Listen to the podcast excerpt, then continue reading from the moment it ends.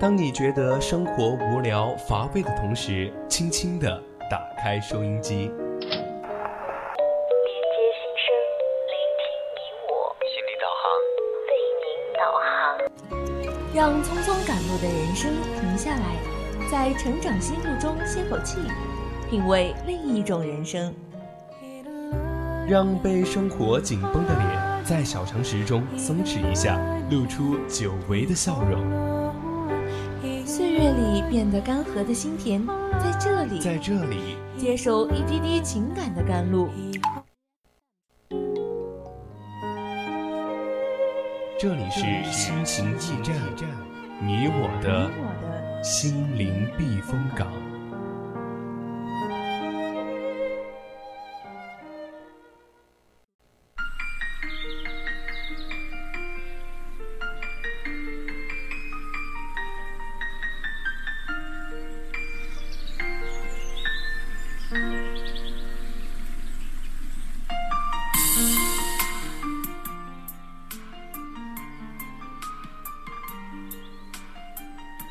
调频与您共享，亲爱的听众朋友们，大家晚上好啊！欢迎收听四川宜宾学院校园之声 VOC 广播电台。今天的节目依然是每周周五晚的二十一点到二十二点的节目《心情驿站》，我是你们的主播南初。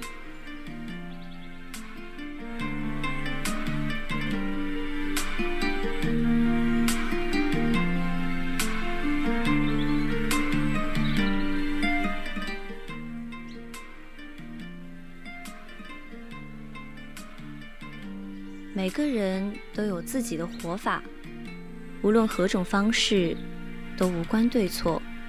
关键是要认清自己内心真正热爱的是什么，因为只有这样，我们才会拥有持续的动力，去创造辉煌，才会去选择正确的方向，去绽放光芒。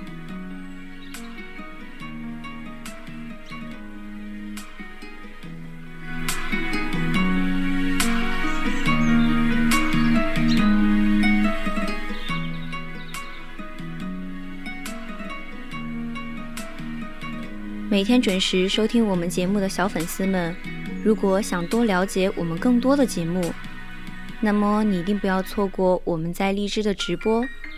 你还可以发送弹幕和我们积极互动，一定要记得关注我们哦。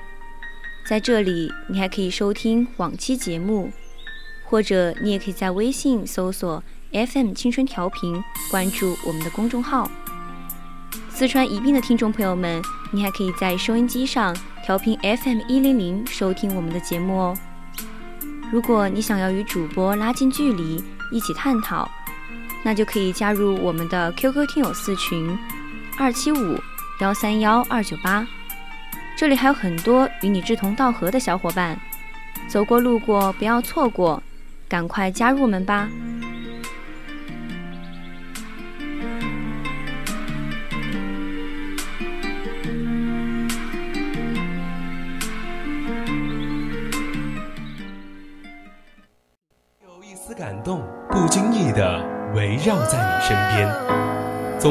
种声音呼唤你疲倦的心灵。感动来自心情故事，声音来自成长心路。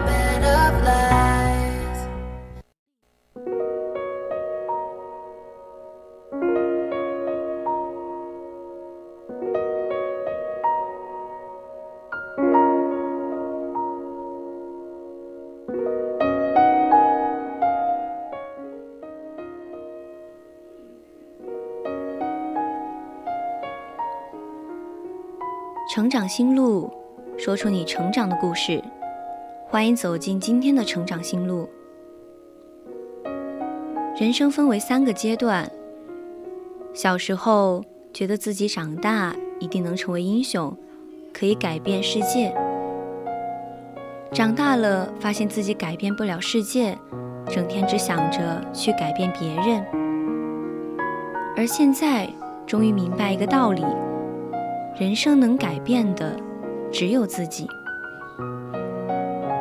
接下来，主播给大家分享一篇之前看过的文章：向内归因，才能向外成长。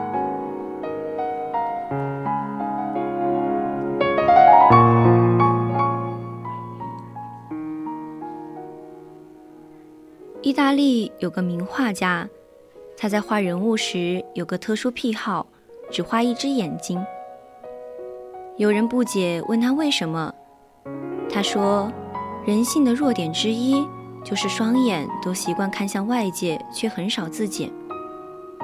所以我们要用一只眼看世界，留另一只眼来审视自己。自知、自省，是一个人所必经的成长过程。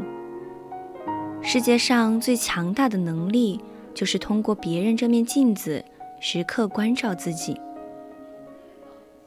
喜欢挑别人的错。是自己能力不行。一位美国心理学家在《社会性动物》一书中提出过一个概念——偏差盲点，指的是人对自我偏差的一种盲视、低估或否认。我们总是很容易看到他人表现出的偏差，却很难察觉自己身上的偏差。生活中，很多人喜欢挑别人的错。正是因为看不见自己的偏差盲点。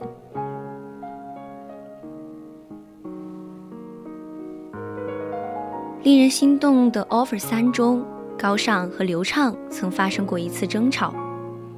第四期心内科回访考核，一共有三个病人，病情各不相同。代教老师建议他们两个人一起参与回访，让每个人都能掌握三个不同的病例。当时刘畅打算按照要求开展工作，但高尚以时间不够为由，坚持各自独立完成。考核时，刘畅提交了三份报告被表扬，而高尚只写了两个病人被批评。事后，高尚指责刘畅说：“我已经写过的两个病例，你为何还要再写一遍？真的非常多余。”意思是刘畅应该迁就配合他，只完成他没写的那一个病人就好了。他认为刘畅在有意内卷他，进而连累自己被批评。但事实上，高尚挨批评并非因为数量不够，而是因为质量不高。根本原因在于他的回访记录流于表面，没有关注患者的病症变化。面对高尚的无端指责，刘畅一语道破。你一个成年人自己不好好努力，还去责怪别人。遭遇失败，很多人总是找理由为自己辩解，然后习惯性的谴责别人，以掩饰自己能力上的不足。然而，逃避不仅不能真正解决问题，还会让人变得越来越盲目，更加看不清自身存在的短板。只有正视自己与别人的差距，才能沉下心来好好打磨自己。卡耐基说：“一个人的特质中，大约有百分之八十是优点，百分之二十是缺点。如果我们只紧紧盯着那百分之二十的缺点，对别人的优点进行选择性忽视，那看谁都是一身毛病。真正厉害的人。”他们只关注自我成长，更容易看到别人身上的优点，更善于学习别人的经验和长处，更愿意把时间用来精进自己。弱者总是在苛责别人，而强者却不断修正自己。在一次交流会上，一个年轻人苦恼地问李开复：“为什么我不受欢迎的时候，同学们都不和我打招呼，对我微笑？”李开复看着他问道：“你跟他们打招呼了吗？嘲笑他们？”听了这话，青年保持沉默。一位心理学家提出了镜像效应：人际关系就像一面镜子，能照射出真实的自己。很多时候，我们抱怨别人，不是因为别人有问题，而是因为我们没有照顾好自己。作家黄启团曾在书中写过一个案例：一位女士前来咨询，三十多岁的时候，她突然觉得这个世界对自己充满了恶意。她说：“我太累了，换了好几份工作，领导总是欺负我，给我很多工作，同事们却很轻松。我回家也一样，老公只看手机，家务都是我做。”我不知道自己还能坚持多久，感觉自己快要崩溃了。黄集团马上向他确认：“听你这么一说，不管单位还是家庭，最辛苦的人永远是你。你有没有想过，这一切都是你造成的？”他马上反驳道：“我没做错什么，我工作量这么大，没有功劳也有苦劳。我在家里累死了，老公还要和我吵。”为什么要这样对我？黄启团半开玩笑地说：“不管你怎么换工作，哪怕换个老公，结果都是一样的。因为任何不好的关系都要有你的贡献。”这位女士的问题在于，她永远不知道别人对自己的态度，这取决于她自己。在单位工作量大，是因为她个人能力不足。但在同样的任务上，她总是比别人花更多的时间。在家里，丈夫做家务的时候，她总是很挑剔，没有做好。在他做之前，他抱怨他不分享，争吵无可避免。其实每个人都不自觉地教会了别人如何对待自己。有人教别人爱自己，有人教别人尊重自己，有人教自己。伤害自己，所有的人际关系的好坏都是没有原因的。真正有智慧的人，懂得从外在的东西回到自己的内心，透过他人看清自己。因为生活中的每个人都是你我的一面镜子，通过别人，你可以看到真实的自己。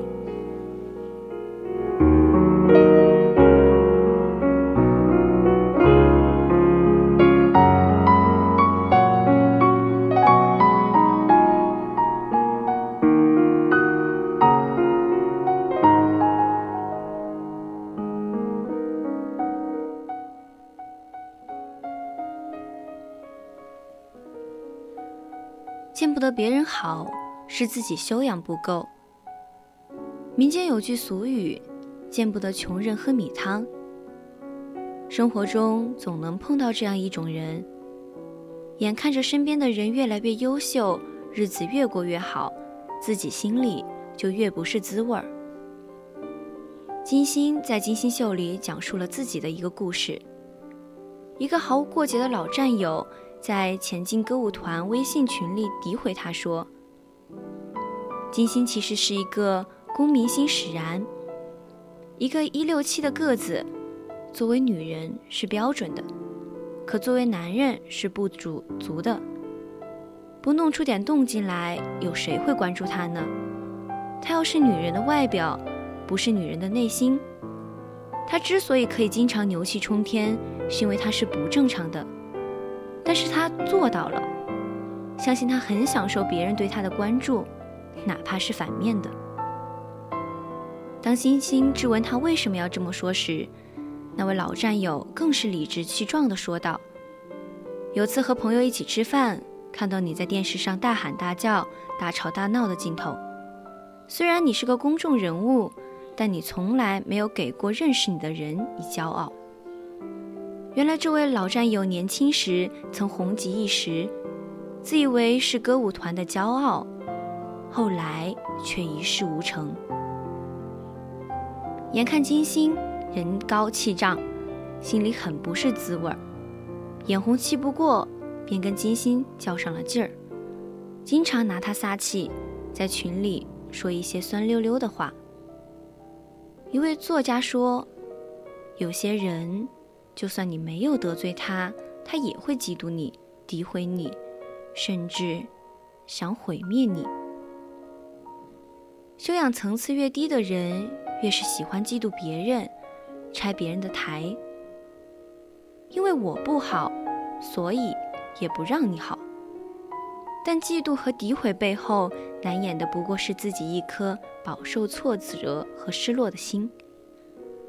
岳云鹏在访谈节目《刚到你身边》里分享了一段无可奈何的经历。自从他上春晚红了之后，每次和原来的朋友一起吃饭时，他们总会借着罪责、责备地说：“岳云鹏，你变了，你不是之前的那个人了。”这件事情让岳云鹏心里很难受。他的师傅听后开解他说：“这种事儿，你得看开。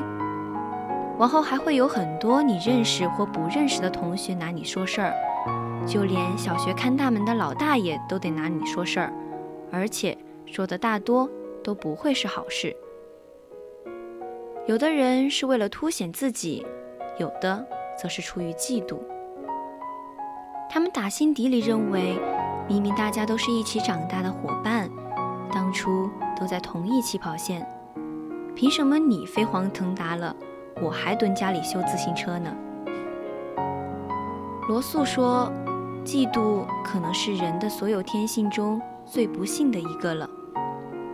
由于嫉妒，人们不从自己拥有的事物中汲取快乐。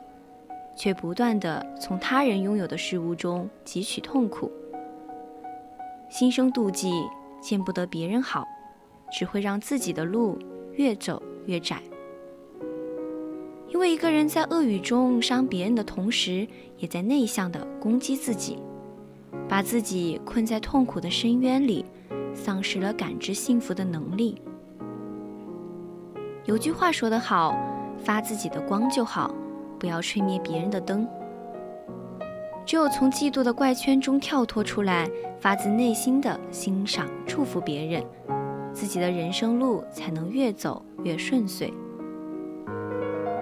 一位诗人曾说过一句意味深长的话：“反思是一面镜子，它能清楚地照出我们的错误，给我们一个改正错误的机会。”懂得自我反省是一个人走向成熟的开始。创始人程维刚创业的时候，有一天，他自信地拿着自己的策划案例给朋友王鑫看。王鑫看了一遍，眼皮都没有抬，冷冷地说两个字：“垃圾。”陈伟沮丧地离开了。后来，王鑫觉得自己太过分了，给陈伟打电话道歉。谁知道电话刚接通，没等他开口，陈伟说道：“我想了一路，终于想通了这个计划哪里是垃圾。我觉得不是这个创意垃圾，是我做的太垃圾了，还有很多地方需要改进。”王鑫大吃一惊：“你不生气？”程维说：“没有，我只是一直在想，垃圾在哪里，想了一路。”终于有了眉目。这件事之后，王鑫更加欣赏程维了。生活中有些人害怕听到不好的声音，很容易因为一句负面言论而患得患失，陷入内耗。说到底，只是因为内心深处不敢剖析自己，不愿意面对真实的自己。相反，有些人可以以他人为镜。允许各种声音存在，他们不会迷失在别人的目光中，也能客观地看待别人的评价。面对别人的赞美，你不会沾沾自喜；面对别人的批评，有就改，没有就鼓励。别人的反馈都是成长路上最好的养分。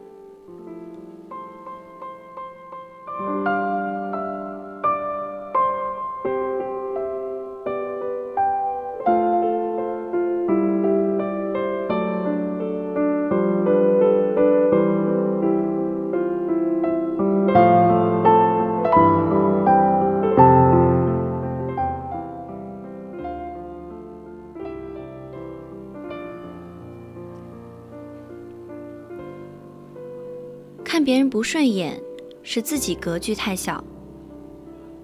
一九一七年，蔡元培出任北大校长，为矫正官僚腐败之风，他提出思想自由、兼容并包的方针，大刀阔斧改革，重新聘任教授。一代国学大师辜鸿铭亦在受邀之列。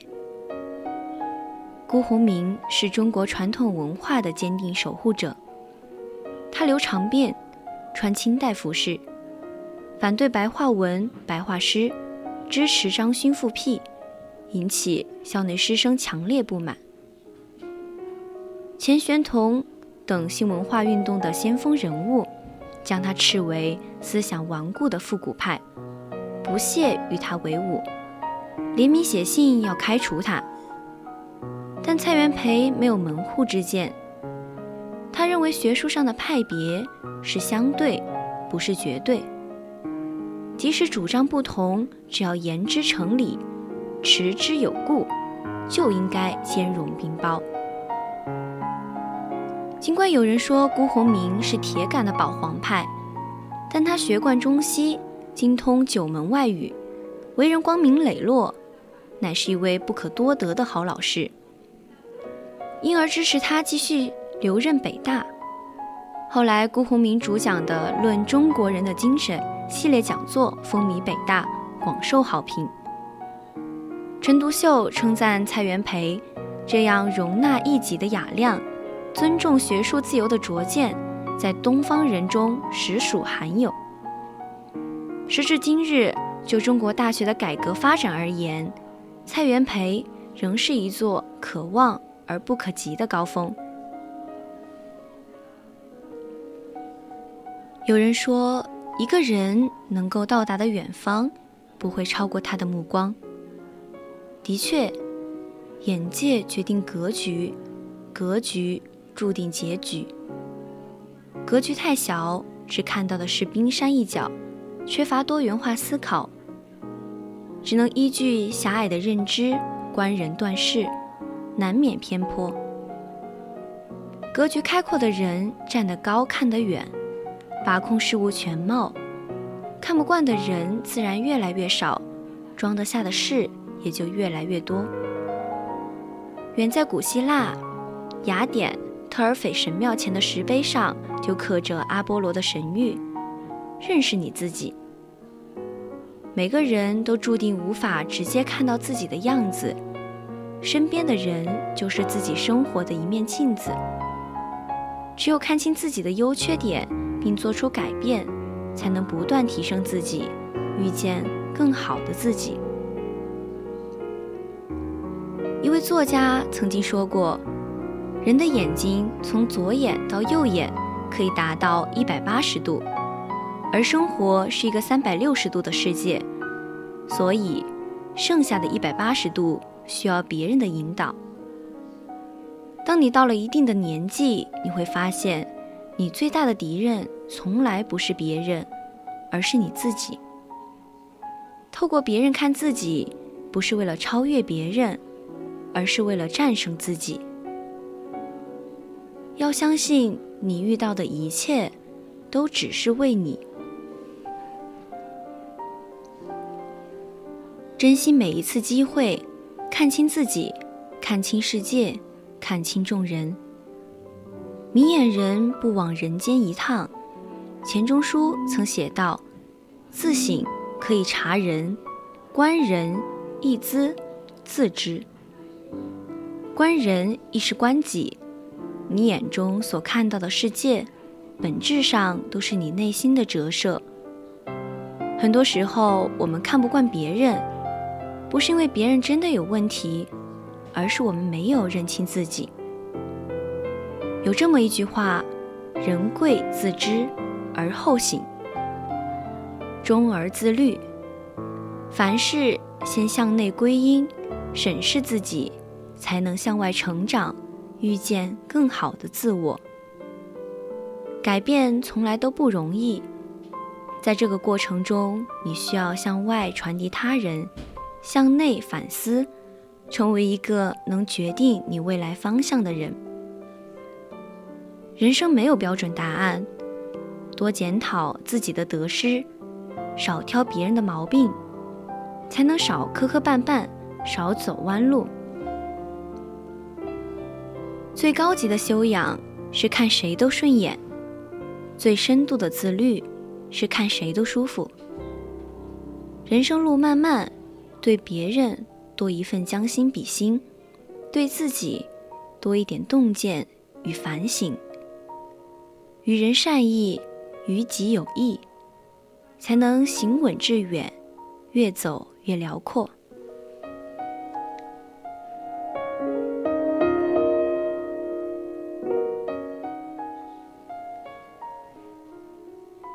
今天心情驿站上半段的节目到这里就结束了，我是主播南初，我们下期再见。